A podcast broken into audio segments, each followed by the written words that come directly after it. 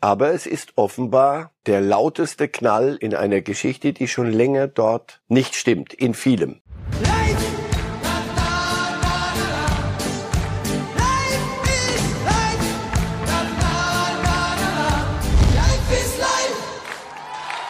Sensationsnachricht aus der Bundesliga, liebe Fußballfans. Max Eberl will nicht mehr.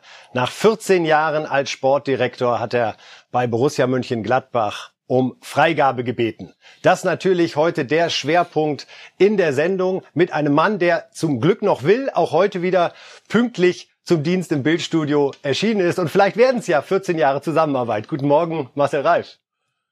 Guten Morgen. Jetzt müssen Sie kurz schlucken, ne? 14 Jahre junger Freund. Sie rechnen gerade hoch. Ich rechne gerade hoch. Na. Aber wir sind schon mittendrin, Herr Reif, Na in dem Thema Gladbach und Den Anfang Max der 14 Eberl. Jahre machen wir mal jetzt. Äh, Wir haben eigentlich in den letzten Wochen, wenn wir über Gladbach gesprochen haben, hier eher über den Trainer diskutiert. Adi Hütter, hat er noch eine Zukunft oder nicht? Wie sehr überrascht Sie jetzt diese Nachricht, dass Max Eberl vorzeitig seinen Vertrag als Manager auflösen will? Ja, doch im angemessenen Umfang, ist doch klar. Wir haben nicht nur, wenn ich Sie kurz korrigieren wir haben nicht über den Trainer diskutiert, sondern wir haben uns gefragt, was ist in Gladbach los? Gewinnen 5-0, verlieren 6-0, verlieren in Hannover auf eine Art, wo du sagst, so kann man es doch nicht machen. Ja, ist es nur der Trainer, ne? Das ist ein bisschen sehr kurz gesprungen, sondern du hattest, hast, will jetzt nicht sagen, man, wir konnten es alles schon ahnen, aber so die Frage haben wir uns doch hier mehrfach gestellt, was ist da los? Haben Sie eine, haben eine Erklärung? Ich hatte jedenfalls keine für diese Sprünge. Du kannst immer mal ein Spiel 5-0 verlieren, kannst auch mal ein 6-0 gewinnen und, oder umgekehrt. Aber das jetzt hier ist etwas, was auch mehr, für mich mehr Fragezeichen hat als Ausrufezeichen. Das ist nicht irgendwie eine Entwicklung, die sich abgezeichnet hat, aber es ist offenbar der lauteste Knall in einer, in einer Geschichte, die schon länger dort nicht stimmt, in vielem. Nicht nur im Verhältnis Eberl, aber die Fallhöhe ist halt enorm. Aus dieser heilen Welt Gladbach.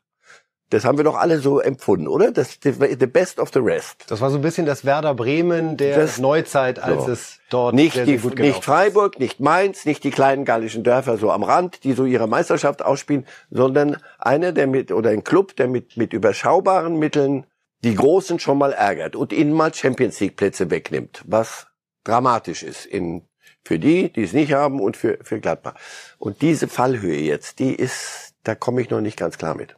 Alleine wenn man äh, in die nähere Vergangenheit zurückschaut, es war kurz vor Weihnachten 2020, dass Max Eber seinen Vertrag festhalten bis 2026 verlängert hat. Also ein eindrucksvoller Beweis eigentlich beidseitig zu sagen, hey, wir sehen hier eine lange gemeinsame Zukunft. Und nee, nach München gehe ich nicht. Und dann nee, fing es aber eigentlich auch schon 21, zumindest überraschend an, dass er sagte, er möchte eine vierwöchige Auszeit nehmen. Hat es so in der Bundesliga noch nicht gegeben. Man dachte noch, hey, da weiß einer wirklich, was er tut und sammelt jetzt noch mal richtig Kraft. Und dann wurde es ein Jahr eigentlich nur mit schlechten Nachrichten.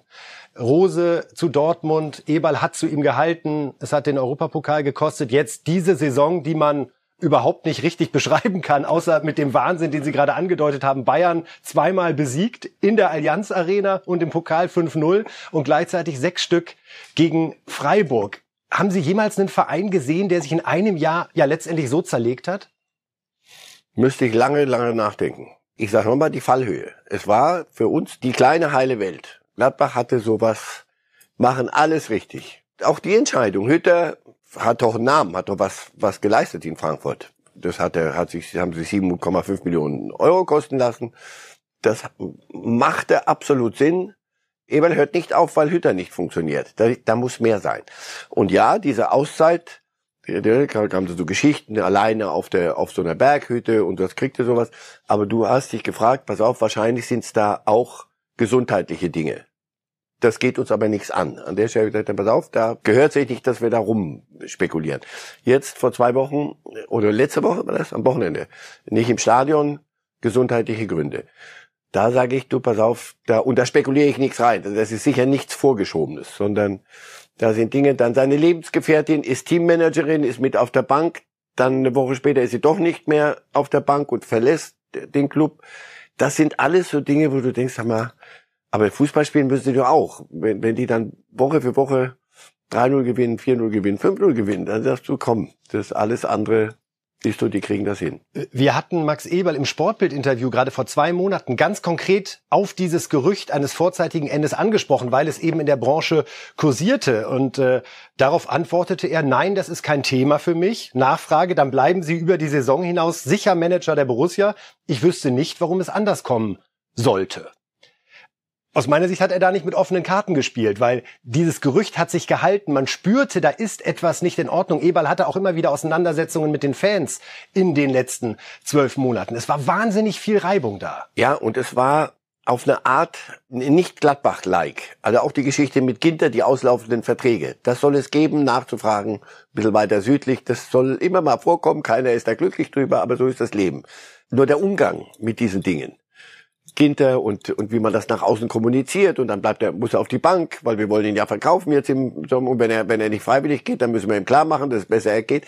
Alles so eine Dinge, die so ein bisschen, bisschen bis enorm ungut klangen, rochen, wirkten. Das war nicht Gladbach-like. Und da war auch die, die Souveränität von ihm. Ich schätze ihn über die Maßen. Das ist ein eloquenter, intelligenter, super Typ, der, der wirklich was vom Fußball versteht. Und, und der ist und bleibt einer der Baumeister dieses Gladbacher Weges der letzten, ja, fast Jahrzehnte. Lässt er den Verein jetzt im Stich? Dann würde es ja völlig einseitig sein. Ich weiß nicht nochmal, wie ist das Verhältnis zu den anderen. Er war ja nicht Alleinherrscher. Das wirkte so ein bisschen nach außen, was gut war im Übrigen.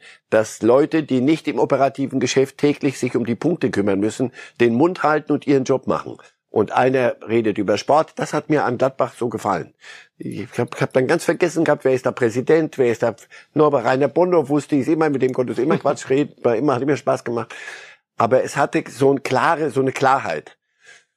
Was intern läuft, weiß ich nicht. Deswegen, Sie, Sie sagen jetzt alles so, lässt er den Club im Stich. Ich weiß nicht, wo was zerbrochen ist. Ich kenne das Gerücht auch. Möglicherweise gibt es Angebote anderer Clubs. Es soll den einen oder anderen geben, der im Moment. Lassen Sie uns darüber einmal ganz konkret sprechen. Denn nach unseren Informationen ist es so, dass äh, Königs, der Präsident, im Gespräch jetzt mit Eberl gesagt hat, wenn wir dich hier rauslassen, dann darfst du zwölf Monate lang keinen anderen Bundesligisten übernehmen. Kurze Gedankenpause.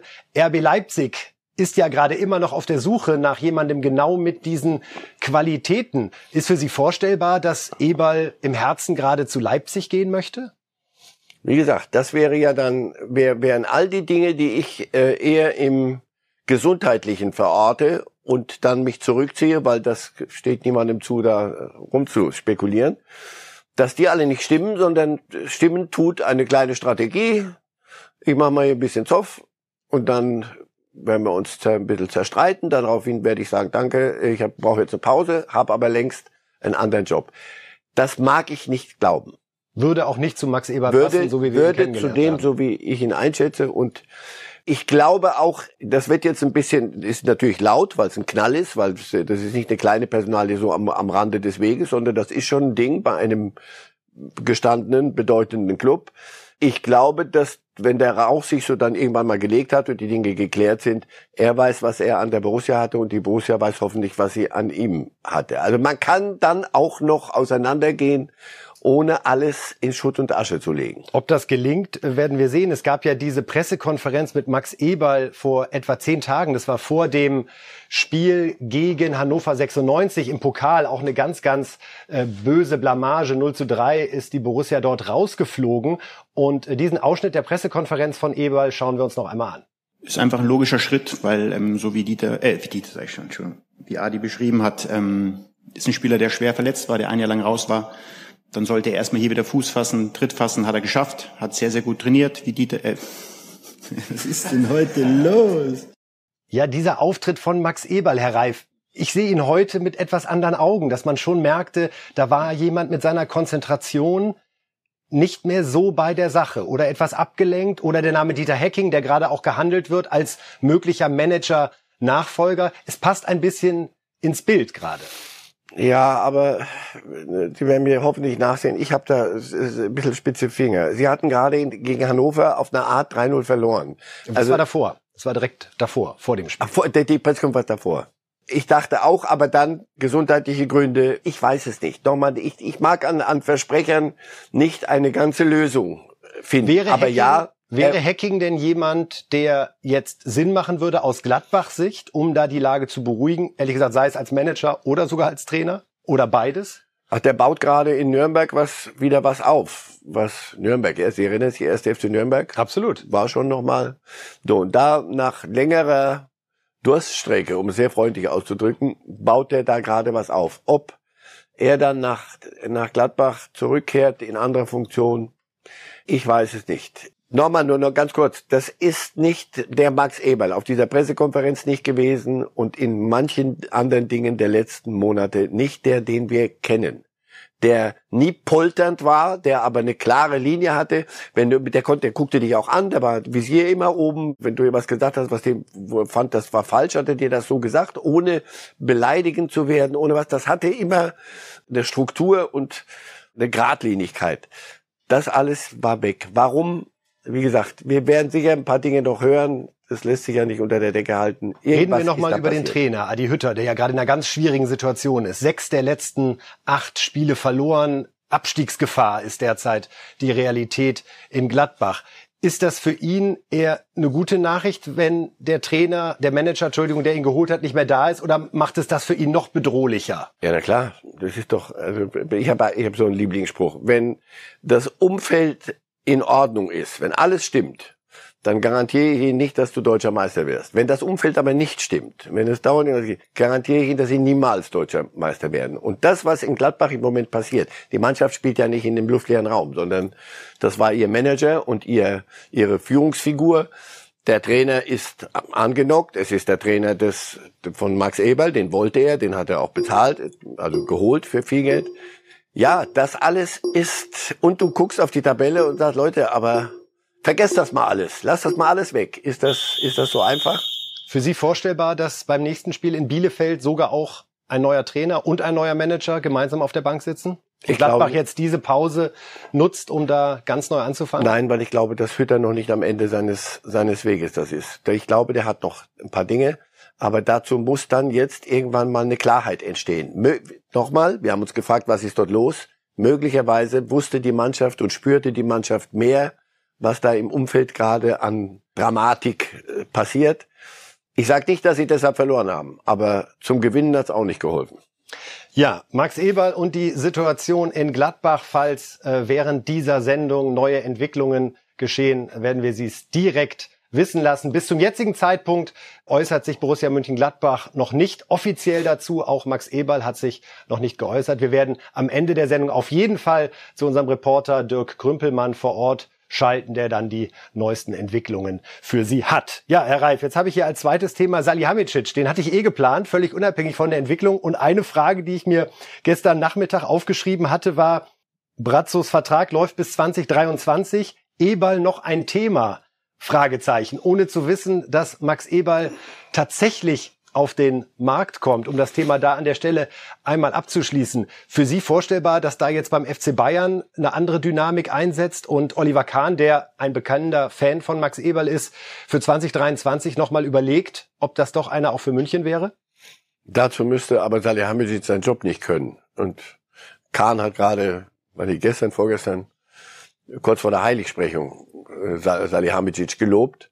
Wir können uns das äh, Zitat mal anschauen, was ja. äh, Oliver Kahn über Hasan Salihamidzic diese Woche bei einer Pressekonferenz von sich gegeben hat. Ich arbeite schon eine lange Zeit mit Hasan zusammen. Wir arbeiten sehr gut zusammen. Es macht unheimlich Spaß, wenn man sich seine Arbeit anschaut, wenn man sich den Kader anschaut, wie viel Erfolg die Mannschaft in seiner Ägide hatte. Das spricht alles für Hasan. Wir sind da sehr gut aufgestellt. Ich kann mir sehr gut vorstellen, dass er noch eine lange Zeit bei Bayern bleiben wird. Man könnte fast vermuten, Herr Reif, auch Kahn wusste, dass da bei Gladbach bald eine Bombe platzt. Und ich stelle schon einmal im Vorfeld sicher. Und legt eine falsche Spur für uns, damit wir spekulieren. Nein, nein, nein. Aber Sie haben gerade die Frage aufgeworfen oder Sie haben es formuliert. Da müsste Salihamidzic ja einen schlechten Job machen, falls Eberl da und, eine Option werden sollte. Und genau darüber wollen wir reden. Wir haben mal äh, die Tops und Flops aus seiner Amtszeit vorbereitet. Er ist ja seit 2017, dem August, hier beim FC Bayern und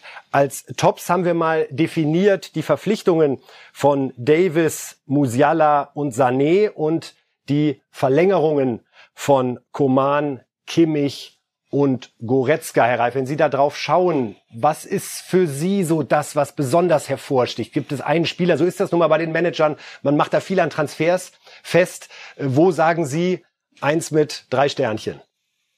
Da hätte ich jetzt Mühe. Was hervorzuheben, weil es ja, wirklich sechs außerordentliche... Wenn du dir das anguckst, na, mit dem Vorwurf kann man aber leben, dass man einen Kader mit diesen Typen und äh, unterschiedlichster Art, ganz junge, die man mit hochgeholt hat, und das muss ja ein Sportdirektor stützen, ein Musiala, Bambi da ein bisschen rumlaufen zu lassen bei den Erwachsenen und zu, und zu staunen, hey, der kann ja was. Das muss ja einer vorher schon gesehen haben. Nee, das lässt sich gut, lässt sich gut an. Aber jetzt machen wir die andere Seite an. Nur noch einmal zu Sané, weil der, ja. dass wir den mittlerweile bei Top haben, muss man ja auch ehrlich sagen, hätten wir hier vor einem Jahr gesprochen, was wir getan haben, da war man eher fast auf dem Trip zu sagen, das wird das was oder sollte man noch versuchen, irgendwo ein bisschen Geld herzukriegen? Ja. Ja. Und, und wir hören eben aus München, dass Salihamidzic auch da wirklich auf der menschlichen Ebene immer viel getan hat, um Sané zu helfen, dass dieser ja, Knoten daran, endlich aufgeht. Und darum, darum ging es ja offensichtlich. Nicht dem Fußball Fußballspielen beizubringen. Das kann der besser als sehr viele andere.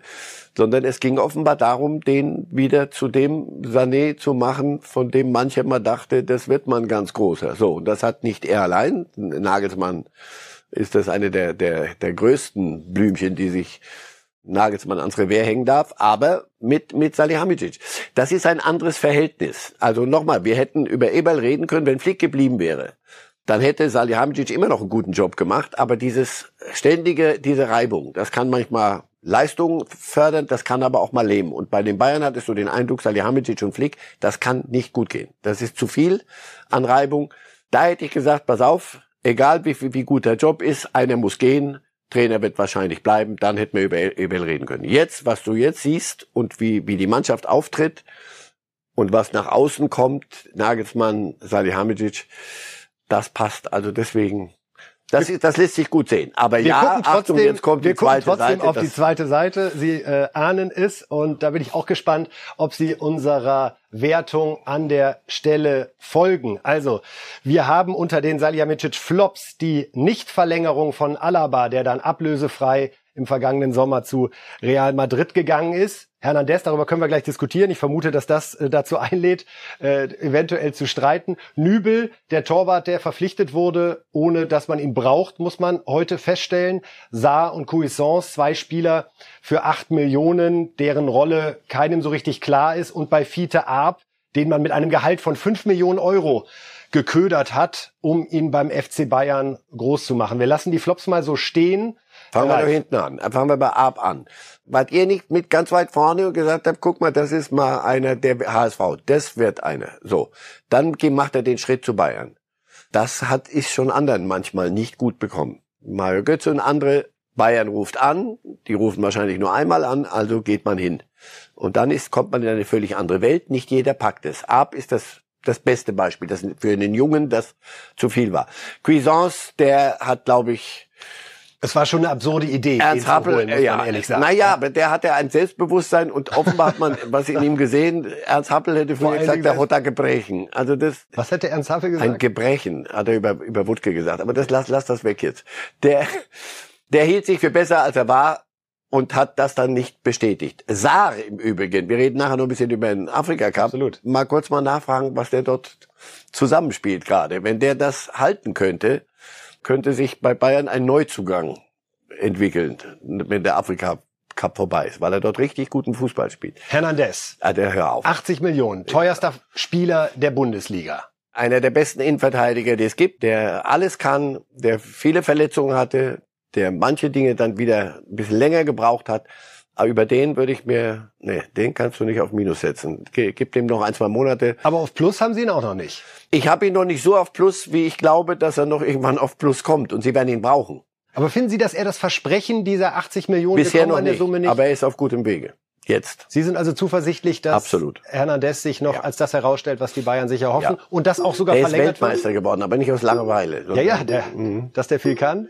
Ja, ich also, glaube ja. Ich glaube, da, da, mit dem kann man rechnen. Und Alaba, das haben sie alle zusammen vergeigt. All, Vor allem Alaba wollte nicht. Ist zu hart. Der Real Madrid kommt und du überlegst und dann denkst du, bleibe ich hier bis ans Ende meiner Tage oder habe ich nochmal eine Möglichkeit zu Real Madrid zu gehen? Naja, also komm. Das war nicht nur vergeigt. Jetzt mit Süle, über Süle reden wir gar nicht. Der wollte auch auf Den machen wir noch ganz schnell. Eigentlich sind wir schon im nächsten Thema, aber wir haben noch einen wunderbaren äh, O-Ton äh, aus der Pressekonferenz von Oliver Kahn zu den gescheiterten äh, Vertragsverhandlungen mit Niklas Süle. Den nehmen wir noch mit. Ja, die, äh, die Verhandlungen mit Niklas, die ziehen sich, äh, oder die haben sich ja schon eine sehr, sehr lange Zeit auch, auch hingezogen. Wir haben ihm äh, ein Angebot gemacht. Dieses Angebot äh, hat er nicht angenommen, was er uns äh, mitgeteilt hat, so dass er eben am Saisonende den Verein verlassen möchte.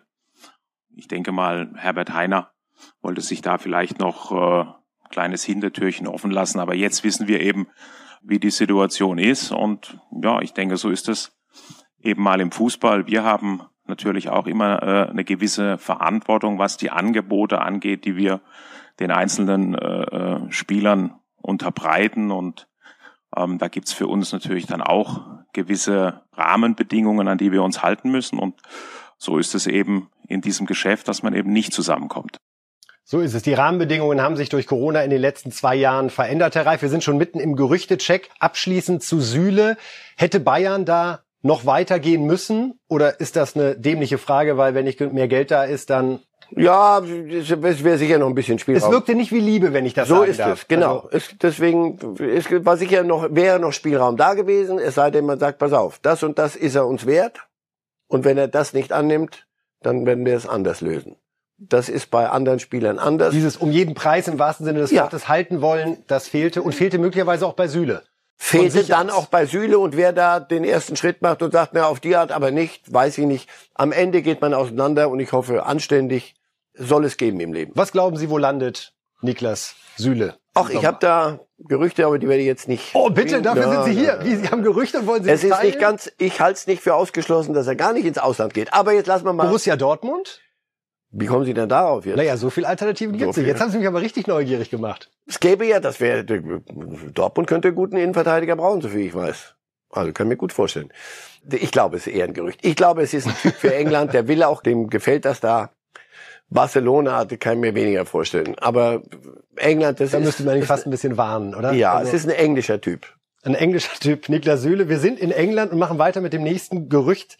Herr Reif äh, Christensen von Chelsea wird nämlich aktuell hochgehandelt als der Süle-Nachfolger beim FC Bayern. Er ist ablösefrei. Interessanterweise ja auch Rüdiger bei Chelsea ebenfalls ablösefrei. Aber nach unseren Informationen geht der Trend eher zum Dänen. Könnten Sie aus Bayern sich nachvollziehen?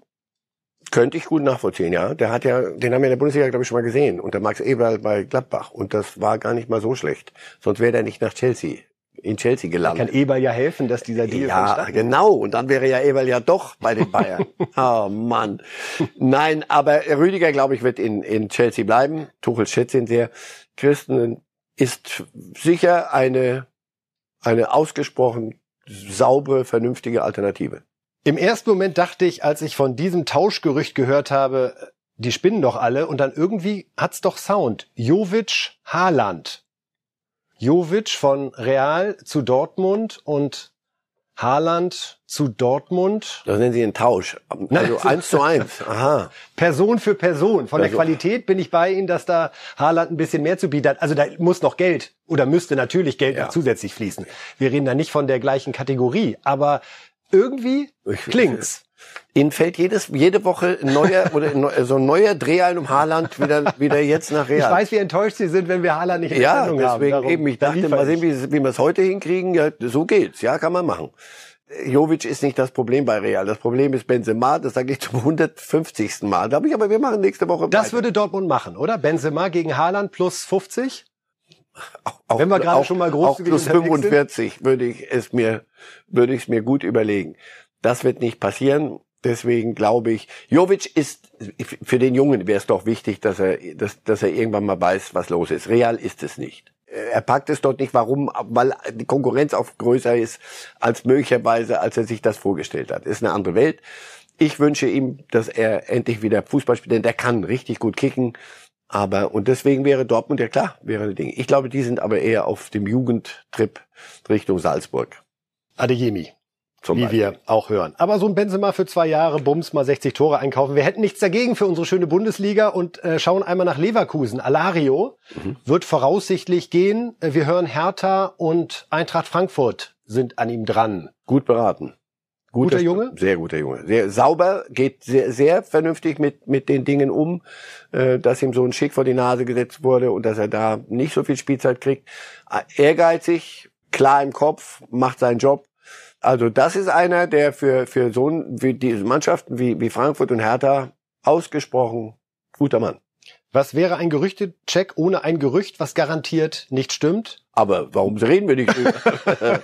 Weil die Einleitung so schön war. Ja. Newcastle will Thomas Müller. Ja. Gut. Sei Ihnen ja gegönnt, der Wunsch. Ja. Glauben Sie, Müller Und ich hätte schon? gern einen, was weiß ich was. Hör auf. Müller, also, Müller, Müller müssen Sie, weiß ich nicht, den müssen Sie anästhesieren und dann aus München wegkarren und äh, der, das bleibt länger in München, als wir beide denken. Heiße Nummer äh, Weghorst von Wolfsburg, der für mich ehrlich gesagt ein bisschen unverständlich in Wolfsburg nicht so weiß ich nicht, gewürdigt wird, zurechtkommt. Er ist ein schwieriger Typ, ich weiß, aber man guckt ja trotzdem, wenn man einen hat, der Tore schießen kann, sollte man ja eigentlich froh sein. Da hat Burnley, der letzte der Premier League, jetzt Interesse bekundet. Es geht mehr so um die Frage Weghorst und Wolfsburg. Das scheint irgendwie nichts zu werden. Ich glaube auch. Ich glaube, dass man da sich länger schon intern äh, so innerlich verabschiedet hat voneinander und dann nur noch wartet, ob, ob Burnley wirklich die Erfüllung seines Premier League Traums ist, wirklich der Tabellenletzte wage ich noch zu, zu bezweifeln. Das sah alles gut, wie Wolfsburg insgesamt. Ein guter Kader, Mensch, dieses Jahr da, und nichts klickt. Und Weghorst ist eine der, der, eines der Geheimnisse, die dahinter stecken. Es funktioniert was nicht, nicht mehr. Darüber reden wir, wenn wir noch einiges zu reden haben, nachdem wir Gladbach gesprochen haben. Mit Eberl, glaube ich, werden wir auch noch über Wolfsburg in Kürze reden. Wegen Eberl werden wir über Wolfsburg reden? Also Sie sehen das Schmatke Nein, ich sehe nur dort, Schmatke hat genau dort ähnliche okay. Probleme. Alles war gut, super aufgebaut und dann plötzlich passieren Dinge und nichts klingt. Interessante Parallele. Also Wahnsinn. Schmatke und Eberl, zwei maximal positiv besetzte Manager, wenn man sich anschaut, wie ihre Erfolgsbilanz ist. Und beide machen alles richtig, holen richtigen Trainer, holen das, machen das, dann holen sie das doch nicht, dann klappt es mit dem Trainer aber nicht. Und auf einmal kriegt das so eine, so, so, so, so wie so ein Sand wird das Ganze, nicht mehr zu fassen. Und jetzt diskutiert man über Schmatke, der auch sensibler Kerl ist. Nach außen wirkt das nicht so, aber der die Diskussion noch ein bisschen anhält, Vertrag verlängern, ja oder nein, wird der, wird der auch, glaube ich, sagen. Danke, das war's. Macht euren Kram alleine. Also möglicherweise eine ganz ungewöhnliche Situation im deutschen Fußball, dass nach Max Eberl, der um Freigabe gebeten hat und wo klar ist, dass die Wege sich trennen werden, eventuell sogar auch ein Jörg Schmatke innerhalb dieses Jahres noch auf den Markt kommt. Denn gute Manager sind rar und beide haben bewiesen, dass sie es können. Weiter geht's mit dem nächsten Thema. Wir sprechen über Yusufa Mokuku, den Dortmund Stürmer. Die Hoffnung ehrlich gesagt von ganz, ganz vielen Fans in Deutschland, dass er auch Richtung Nationalmannschaft in den nächsten Jahren, bei ihm kann man ja fast sagen, in den nächsten Jahrzehnten, der Bursche ist erst 17, doch noch große Erfolge wird feiern können. Da ist überraschend Bewegung reingekommen in dieser Woche. Wir schauen mal auf das Zitat seines Beraters äh, Patrick äh, Williams, das er gegenüber Bild äh, geäußert hat. Ja, da wurde so ein bisschen Vertragspoker mal angeklingelt. Er sagte über Mukoko, er ist durch Verletzungen in dieser Saison immer wieder zurückgeworfen worden und die Konkurrenz bei Dortmund ist groß, aber die Spielzeit, die er in der jetzigen Phase seiner Karriere braucht, bekommt er in Dortmund derzeit nicht. Er hat noch einen Vertrag bis 2023. Es ist kein Selbstgänger, dass er beim BVB verlängert. Ungewöhnlicher Zeitpunkt, um einen Vertragspoker zu eröffnen oder nachvollziehbar? Nachvollziehbar. Nachvollziehbar, weil ich kann mir schon vorstellen, dass er gerne spielen würde, aber es, es bleibt ja dabei. Er ist 16, 17, hat ein paar Minuten gehabt. 17 gerade geworden, ja. Ja, und kam aber mit 16 da hoch. Und der ganze Hype, zu dem wir alle Absolut. verständlicherweise beitragen, weil natürlich ist das eine super. Vor allen Dingen eher aufgrund seiner großartigen Leistung, ja, muss man ja sagen. Da sagst ja keine mal, jetzt, jawohl, und jetzt wird das eins zu eins, macht er weiter und zerschießt die Bundesliga und mal sehen, wie das alles, wo das soll das noch enden. Und dann kommt, sagt der Körper, ich bin, bin nicht der große Mediziner und auch nicht der Küchenpsychologe, aber natürlich kommen da viele Dinge zusammen. Es ist dann doch eine andere Welt erste Bundesliga. Und dann sollst du und alle gucken und alle möchten und alle sagen, wann kriegt er, wann kriegt er sein erstes Spiel? Dann haben wir doch, wir, das ist eine Menge Holz für einen jungen Menschen und das lässt sich nicht überspringen. Alle Dinge lassen sich nicht einfach in Luft auflösen. 16 bist du erst mal 16 und du kommst in die Bundesliga, dann ist da ein Haarland, dann äh, ja, ich kann das gut verstehen und möglicherweise ist das auch durchaus eine Idee. Lass ihn doch erstmal anderswo, wo wo du nicht bei einem Club bist, der die Bayern jagen soll, oder war das nicht so? Also, das machen wir gerade Pause mit dem Meisterrennen. Aber Erst nein, drei Punkten Rückstand wieder. Ja, ja, ich merke schon, die ab drei. Immer gut. Dabei, darauf einigen wir uns. Möglicherweise, klar braucht er Spielzeit. So junge Kerle müssen kicken. Und wenn das da nicht funktioniert, aus welchen Gründen auch immer, vielleicht macht es Sinn, irgendwo eine Ausleihe, lass ihn da spielen und dann kommt er als gestandener Mitspielpraxis junger Mann. Hat zurück. bei Alaba zum Beispiel auch sehr gut funktioniert. Vergisst Absolut. man immer wieder, das dass er bei Hoffenheim zwischenzeitlich war. Und das ist kein Karrierebruch. Das würde ich nie so sehen, sondern im Gegenteil. Ich finde es nicht gut, wenn einer nicht kickt in dem Alter. Sich weiterentwickeln können solche Jungs sich nur auf dem Fußballplatz. Wir können auf seine Statistik einmal äh, kurz schauen, Herr Reif, die er jetzt in der kurzen Zeit, die er bei Borussia Dortmund zustande gebracht hat, die wirklich aller Ehren wert ist. Nochmal zur Erinnerung, er ist im November 17 geworden. So viele Spiele hatte ich mit 17 nicht, mit 49 auch nicht. In der ersten Bundesliga hatte ich auch mit knapp 70, nicht weniger. 21 Einsätze, dreimal in der Startelf, drei Tore und eine Vorlage.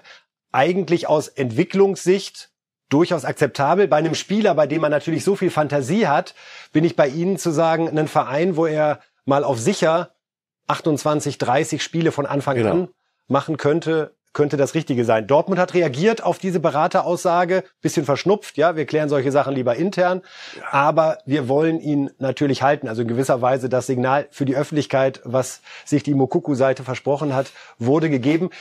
Glauben Sie, dass da kurzfristig auch eine Verlängerung über 2023 ansteht, weil Dortmund auf keinen Fall riskieren will, dass der woanders hingeht und dann da plötzlich diese Explosion hat? Ist ja kein Widerspruch.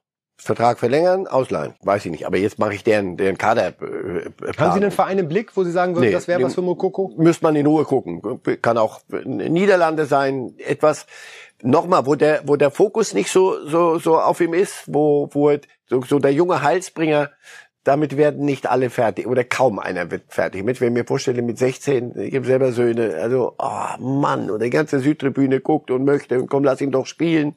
Dann kommen Verletzungen dazu, möglicherweise hängen die auch mit Psyche zusammen.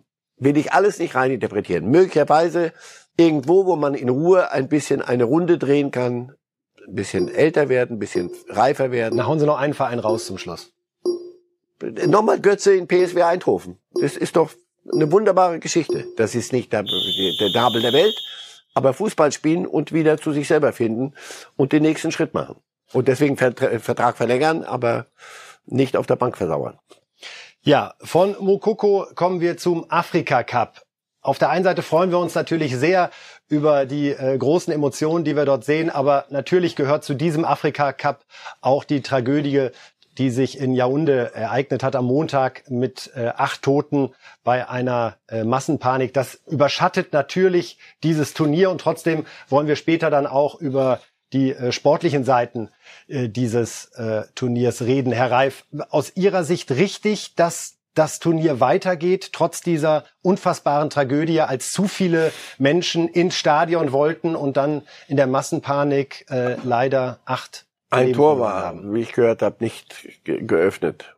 Und ja, das ist doch die Frage, die sich dann immer stellt. Und zwar nicht aus mangelndem Respekt den, den, den Toten gegenüber, sondern in der Abwägung. Was macht man? Da bin ich überfordert. Das ist für mich drei Nummern zu groß. Das musst du von Fall zu Fall, musst du gucken, was machen wir, was machen wir nicht. Da mag ich nicht von aus der großen Distanz, ohne die wirklich Details auch zu kennen, aus der, aus der großen Distanz sagen, komm, das sollten die aber so und so machen. Bin ich bin ich überfordert. Man hat entschieden, das Turnier äh, fortzusetzen, auch äh, wissend äh, um die Bedeutung für diesen Kontinent äh, bei diesem Turnier und geht mit großer Würde jetzt auch eben mit dieser Panik um, gedenkt den Opfern, äh, denkt den Angehörigen, ist für sie da und möchte eben trotzdem versuchen, ein Fußballfest zu feiern, soweit das da noch möglich ist. Aber die Bilder, die uns erreichen aus den Stadien, zeigt, wie wichtig für viele, viele Menschen eben auch diese Möglichkeit ist, bei so einem Fußballturnier für ihre Nation da zu sein und äh, mit ihr Siege oder Niederlagen zu erleben. Wir kommen jetzt zu dem Sportlichen, all das, was dieser Afrika Cup nämlich auch mit sich bringt und äh, würden mal zurückschauen auf die Vorrunde. Die Kollegen Marcel Weyer und Kevin Leitner haben all das zusammengetragen, was diesen Afrika Cup im positiven Sinne ausmacht, an Emotionen, an Leidenschaft, auch an spektakulären Toren. Der Afrika Cup. Bunt, schrill und stimmungsvoll. Eben ganz besonders.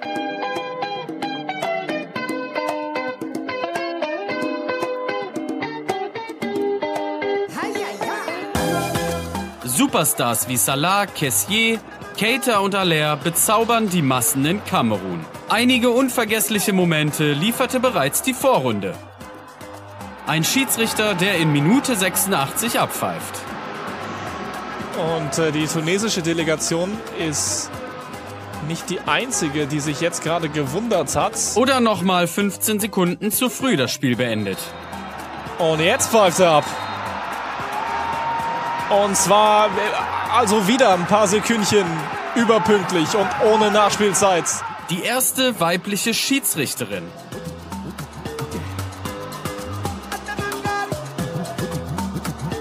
Die pure Freude über ein 0 zu 0 gegen die Elfenbeinküste. Oder eben das genaue Gegenteil davon.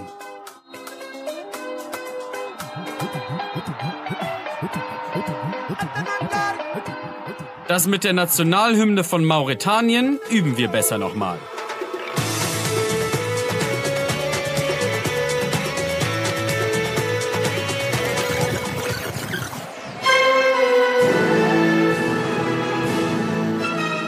Es gab natürlich auch Fußball. Und vor allem gab es das hier. Und dann klingelt's auch. Torhüter Joe Wallacott schon wieder geschlagen mit der Hacke vorbei an Onana. Eine Reaktion und die kam vom Superstar. Die kam von Nabi Keita. Das ist wieder Kudakwashi Mahachi. Und PP sagt sich, kann ich, mach ich, weiß ich. Andre Ayew ansatzlos mit der Führung für Ghana. Ibrahim Sangare. Der Freistoß Hakimi. Direkt! 2-2.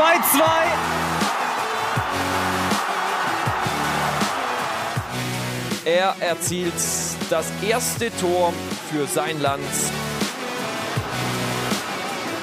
Und Kessie sagt, kann ich auch mit links. Der diesjährige Afrika Cup. Schon jetzt ein ganz besonderes Turnier. Mittlerweile sind auch die Achtelfinals beim Afrika Cup gespielt worden und äh, wir schauen noch mal zurück auf Ägypten und ein Elfmeterschießen gegen die Elfenbeinküste, was dann am Ende entschieden wurde, ja, durch den Star Ägyptens äh, Salah, der den entscheidenden Elfmeter verwandelt hat. Zunächst Bai von Man United, der hier scheitert für die Elfenbeinküste an Gabaski, dem eingewechselten Torwart und dann den Mann kennen Sie, durchatmen. Achten Sie mal auf den schnellen Anlauf, finde ich fast ungewöhnlich sprintmäßig. Torwart ausgeguckt und damit Ägypten im Viertelfinale beim Afrika Cup. Salah ist natürlich der Mann, auf dem die Hoffnungen Ägyptens ruhen, um diesen Pokal zu gewinnen. Ein anderer Star von Liverpool war auch im Achtelfinale unterwegs, Manet. Da ging es gegen die Kapverden und wir schauen uns mal an, wie es gelaufen ist. Der Ball ist ja schon außerhalb des Strafraums gewesen. Jetzt müssen sie schnell zurück. Rosinho kommt zu spät gegen Manet und die rauschen mit den Köpfen zusammen. Eieieiei. Das sieht nicht gut aus. Und die macht den Ball schnell Oh.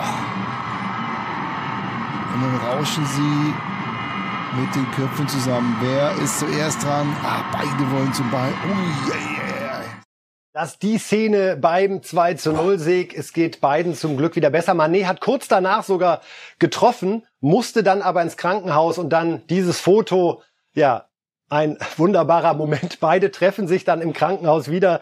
Torwart Wusinja und auch Manet, beide noch in ihren Fußballklamotten und es gibt den Daumen hoch. Beide haben den Crash gut überstanden und insofern gute Stimmung da vor allen Dingen jetzt bei allen, die im Viertelfinale sind. Und da gucken wir jetzt mal drauf. Was sind die Paarungen beim Afrika Cup in der Runde der letzten acht?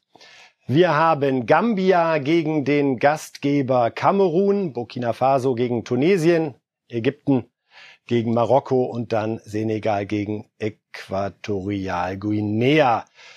Herr Reif, wer ist da Ihr Favorit? Ah, jetzt meine Expertise im afrikanischen Fußball. Nein, aber Äquatorial Guinea, das sind Geschichten, die dieses Turnier da gebracht hat. Kap Verden haben, haben unheimlich gut gespielt. Länder, die, die wir also fußballerisch gar nicht auf der Karte hatten, bei denen auch keine Weltstars spielen. Bei Ägypten, Salah und, und Manet und Keita, alle die, die großen, die wir in den, in den großen Clubs immer sehen, Woche für Woche die fahren mit Vergnügen dahin. Also das ist sehr, sehr wichtig für, für das Nationalgefühl, weil wir vorhin gesagt haben, mhm. Turnier fortsetzt oder nicht. Fußball ist in Afrika zuweilen noch, noch eine Nummer größer, wichtiger als, als in, in unseren Breiten. Ja, aber die, die Nordafrikaner sind alle drin. Marokko, Tunesien, Ägypten. Und dass die natürlich die, die Favoriten sind. Aber Kamerun spielt zu Hause. Hat bisher nicht so geklickt, aber sie haben sich durchgewurstelt. Und Sie haben Saar angesprochen, den Bayern Flop, wie wir ihn bislang noch tituliert haben, der da mit Manet ganz gut unterwegs ist mit dem Senegal aktuell. Ja, deswegen. Manchmal sind es ja dann auch solche Turniere, wo man plötzlich in einer anderen Umgebung möglicherweise diesen ja. Wacheffekt hat, den man dann auch mitnimmt in seinen Verein. Ja, wir hatten doch vorhin unseren Sané und hatten solche Jungs, die, die, wo es im Kopf nicht funktioniert. Bei Saar hattest du das Gefühl von Anfang an in München irgendwie gehemmt, gebremst. Dann die Diskussion, ohne dass er auch nur, er hat zwei Bälle gekickt, wurde diskutiert, Flop, falscher Einkauf. Das hat nie funktioniert. Möglicherweise wirklich löst das die Sperre und er kommt zurück als Neuzugang. Die Bayern hätten sicherlich nichts dagegen. Wir wollen jetzt zum Ende der Sendung einmal schalten zu unserem Gladbach-Reporter Dirk Krümpelmann, den viele von Ihnen vielleicht auch noch aus seiner aktiven Bundesliga-Zeit kennen, unter anderem für Fortuna Düsseldorf gespielt. Guten Morgen, Dirk. Guten Morgen nach Berlin. Dirk, bring uns einmal auf Stand. Hört man schon Offizielles jetzt aus Gladbach rund um den Freigabewunsch von Max Eberl? Gibt es Äußerungen von Verein oder Eberl? Offiziell ist momentan noch nicht. Informationen sind aber, dass Max Eberl heute Stellung zu den ähm, Vorgängen nehmen wird. Ähm, die Mannschaft trainiert um halb elf, das wird dann wahrscheinlich um die Mittagszeit dann passieren. Also Training um halb elf, dann eine Pressekonferenz. Gehst du davon aus, dass es zur sofortigen Trennung kommt oder ist auch noch ein Modell vorstellbar bis zum Sommer und dann in neuer Besetzung weiter? Ich denke, dieses Modell ist auch noch nicht ganz vom Tisch, weil ähm, es ist natürlich eine, gerade eine sehr prekäre Situation für Borussia und Max Eberl will den Verein sicherlich auch in so einer Situation nicht hängen lassen. Falls jetzt wirklich keine schnelle Lösung gefunden wird, kann ich mir gut vorstellen, dass Max Eberl das noch bis Ende der Saison durchzieht und im Sommer wäre es sicherlich auch einfacher für Borussia einen adäquaten Nachfolger zu finden. Du hast es angesprochen, prekäre Situation, sechs der letzten acht Spiele verloren, Abstiegsgefahr. Wie sind die ersten Reaktionen der Fans? Ist das eher so das Gefühl, da lässt uns gerade einer im Stich? Die Situationen sind so ein bisschen zwiegespalten, weil bei den Fans wurde Max Eberl ja in den letzten Jahren absolut verehrt, weil er ja im Grunde auch für diesen sensationellen Aufschwung der Gladbacher nach 2011 verantwortlich war, durch tolle Transfers, durch tolle Trainerentscheidungen. Ähm, das hat sich jetzt ein bisschen gewandelt, auch weil Max Eberl ja letztes Jahr ein bisschen auf Konfrontationskurs mit den Fans gegangen ist, im Fall Marco Rose. Ja, es ist ein bisschen zwiegespalten. Manche Fans bedauern das sehr, manche denken aber auch, es ist vielleicht wirklich Zeit für einen Neuanfang in Gladbach. Die Nachfolgediskussion ist natürlich eröffnet. Wir haben äh, über Dieter Hecking gesprochen und gehört, dass der Name dort gefallen ist. Er war ja zwei Jahre Trainer in Gladbach von 2017 bis 2019. Was ist da dein Gefühl? Ist Hacking der Name, der gerade die größten Chancen hat, dort einzusteigen? Oder bleibt er wirklich in Nürnberg, wo er, wie wir vorhin hier auch in der Sendung besprochen haben, ja gerade dabei ist, etwas Neues aufzubauen mit großem Erfolg? Hacking ist sicherlich ein Kandidat, der auch einen sehr guten Namen noch in Gladbach hat. Ihr habt gerade allerdings auch über Jörg Schmatke gesprochen und das finde ich auch recht interessant, weil das kaum jemand auf dem Schirm hat. Der war ja auch schon in Gladbach und zwar als Co-Trainer 1998 und da war sein Chef zufälligerweise Rainer Bonhoff, der heute Vizepräsident ist. Vielleicht sollte man das auch nicht ganz aus den Augen verlieren, dass da möglicherweise sich auch ein ganz großer ähm, Tausch anbahnt. Tausch nicht, aber dass eben Schmatke vielleicht doch auch zu Gladbach zurückkehren könnte.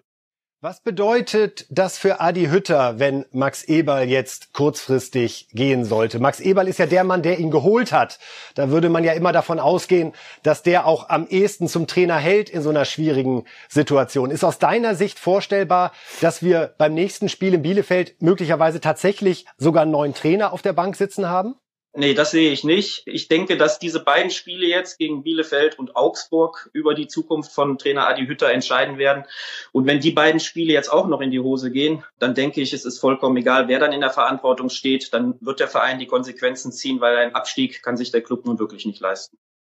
Rückblicken, Dirk, wenn man jetzt sieht, dass diese 14-jährige Beziehung Gladbach-Eberl auseinandergeht. Es war ein ganz turbulentes Jahr 2021, nachdem er kurz vorher seinen Vertrag bis 26 verlängert hatte. Gibt es für dich den entscheidenden Punkt, wo es zum Bruch gekommen ist, wo klar war, irgendwie klappt das hier nicht mehr mit Eberl und Gladbach? Ich habe immer so diesen, dass er dieses ähm, bedingungslose Halten von Marco Rose, wo, wo wirklich die Fans, das Fanprojekt alle sehr auf den Baum gegangen sind und wo Max Eberl dann wirklich auf Kontra gegangen ist und am Ende der Erfolg nicht da war, weil am letzten Spieltag der Europapokalplatz verspielt wurde. Ich glaube, das hat auch schon für ähm, viel Missmut gesorgt auf beiden Seiten. Auch Max Eberl war da sehr enttäuscht danach. War das aus deiner Sicht sein größter Fehler? Genau, ich denke, da hätte man wirklich reagieren sollen, weil, ähm, weil das hatte offensichtlich nach der Bekanntgabe von Marco Rose damals hat der Verein sieben Spiele in Folge verloren. Die Fans ähm, waren auf dem Baum. Ich denke, da hätte er reagieren sollen und vielleicht so nochmal den Hebel umlegen können. Alles klar, Dirk. Vielen Dank äh, für deine Einschätzungen. Äh, wir sind gespannt, wie es heute bei Gladbach weitergeht, werden auch bei Bild Live und Bild.de und dann am Samstag in der Bild Zeitung ausführlichst über alle Hintergründe berichten. Dirk, vielen Dank. Gerne. Ja, Herr Reif, es wird also trainiert und wir rechnen mit einer Pressekonferenz. Insofern viel Bewegung heute am Freitag. Ja, ist wichtig, dass damit da nicht rumspekuliert wird, wirklich, weil da geht es ja auch um andere Dinge als nur um, da geht einer vom von Bord und, und äh, sie sind gut beraten, wieder ein bisschen à la Gladbach mit den Dingen umzugehen, finde ich. Wir haben zum Abschluss, wenn wir schon kein Bundesliga-Fußball an diesem Wochenende haben, Herr Reif, noch äh, ein schöne Torwart-Glanzparade für Sie, liebe Fußballfans. Die wollen wir uns am Ende der Sendung noch einmal angucken. Mal sehen, ob Sie hier den Torwart erkennen, der da durchs Bild fliegt. Achtung! Oh! Fischt das Ding aus dem Winkel. Es ist Julian Nagelsmann. Und man ist geneigt zu fragen, Herr Reif, was kann der eigentlich nicht, ne? also man sieht, der Mann hat über Wasser. weiter Freude. Vielen Dank, Herr Reif, dass Sie heute ja. bei uns im Studio gewesen sind. Wir danken Ihnen fürs Zuhören und ich lege Ihnen sehr ans Herz, Reif ist live am Sonntag um 11 Uhr. Nicht nur wegen Marcel Reif, sondern vor allen Dingen auch, weil Valentina Maceri dann an meiner Stelle hier durch die Sendung führen wird. Viel Vergnügen dabei. Ihnen ein wunderbares Wochenende. Machen Sie es gut. Vielen Dank. Life!